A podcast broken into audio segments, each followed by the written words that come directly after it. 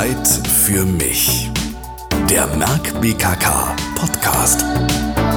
Heute geht es um Kommunikation im Arbeitsalltag. Hallo, ich bin Tobias. Man kann nicht nicht kommunizieren.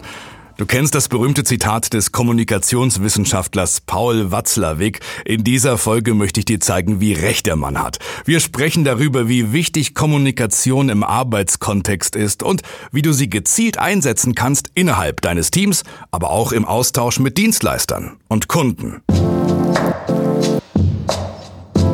Wir kommunizieren alle, täglich, fast immer, mit den Kolleginnen, den Kunden, der Chefin, dem Vorstand, der Dienstleisterin und, und, und in der Pause, beim gemeinsamen Arbeitsweg, direkt am Arbeitsplatz, auf dem Flur, vielleicht im Homeoffice, persönlich, telefonisch, per Videokonferenz, auch per Mail, mit Worten, auch oft nur mit Gestik und Mimik. Kommunikation findet einfach immer und überall statt.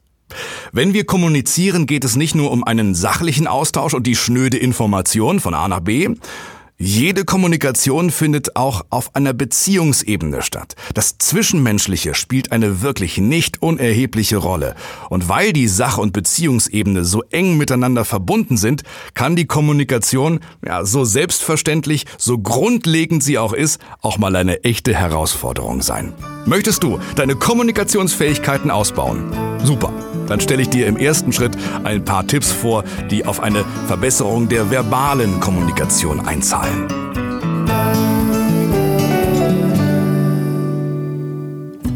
Die verbale Kommunikation ist erstmal das, was die meisten Menschen unter Kommunizieren verstehen. Du nutzt also Worte, um dich mit jemandem zu verständigen und auszutauschen. Und das machst du täglich, hunderte Male, tausende Male. In den meisten Fällen legst du nicht jedes deiner Worte auf die Goldwaage. Du fängst einfach an zu reden, was natürlich ganz normal ist.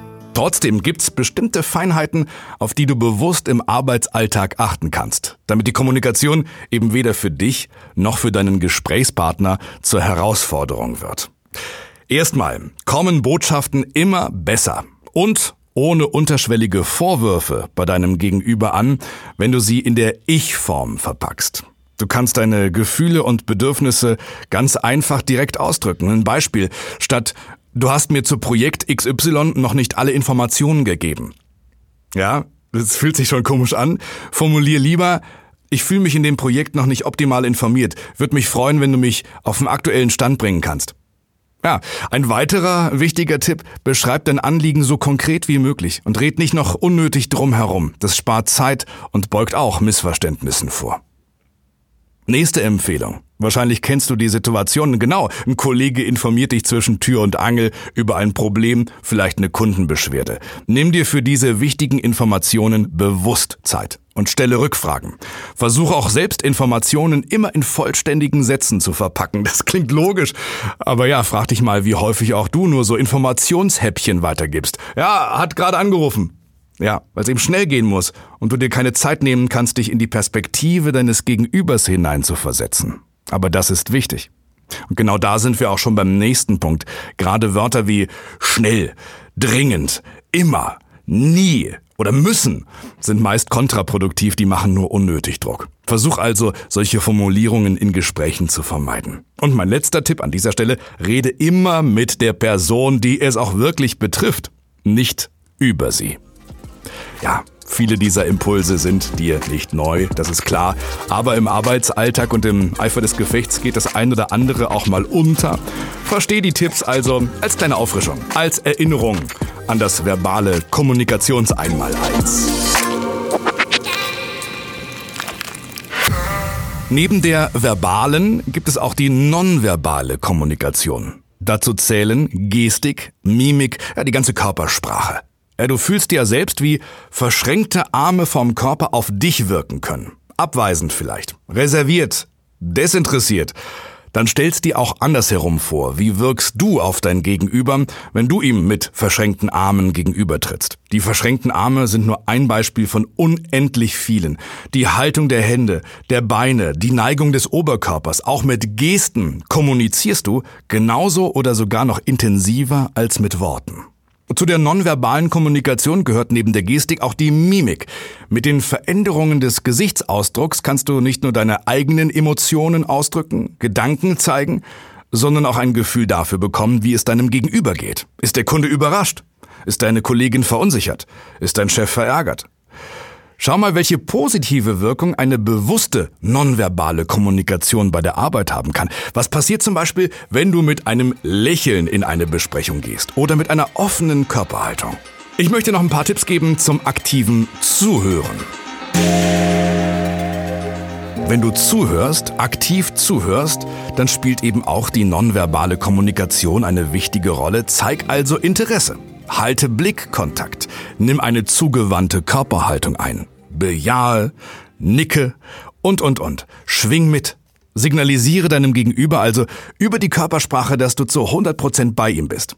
Um das zu unterstreichen, kannst du das Gesagte auch zwischendurch zusammenfassen. Nutz bitte deine eigenen Worte und wiederhol die für dich wichtigsten Punkte. Du kannst auch Fragen stellen, egal welcher Art. Das können Verständnisfragen sein oder Fragen zu Wünschen oder konstruktiven Lösungsvorschlägen. Wie zum Beispiel, ja, wie möchtest du da jetzt vorgehen? Manchmal hilft es auch, deinen Gesprächspartner zu bitten, seine Schilderung durch konkrete Beispiele zu ergänzen.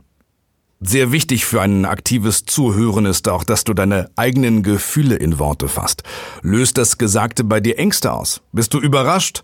Freust du dich? Sprich es aus, bleib ganz bei dir. Stichwort Ich-Botschaft. Ich fühle. Nochmal kurz zusammengefasst, wie du deine Fähigkeit des aktiven Zuhörens trainieren kannst. Kommuniziere nonverbal und zeige auf diese Weise aufmerksames Interesse. Fasse Gesagtes kurz zusammen und stelle Rückfragen, um den Kern der Botschaft herauszuarbeiten und Missverständnisse zu vermeiden. Und mach deine Gefühle transparent und sprich aus, was das Gesagte mit dir macht. Ich hoffe, dass dich meine Grundlagentipps zur verbalen und nonverbalen Kommunikation im Arbeitsalltag ein wenig unterstützen, genau wie die Basics zum aktiven Zuhören.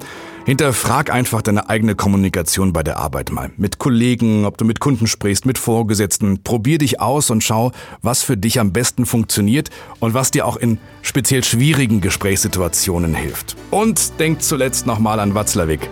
Man kann nicht nicht kommunizieren. Schönen Tag. Das war Zeit für mich, der Merck BKK Podcast.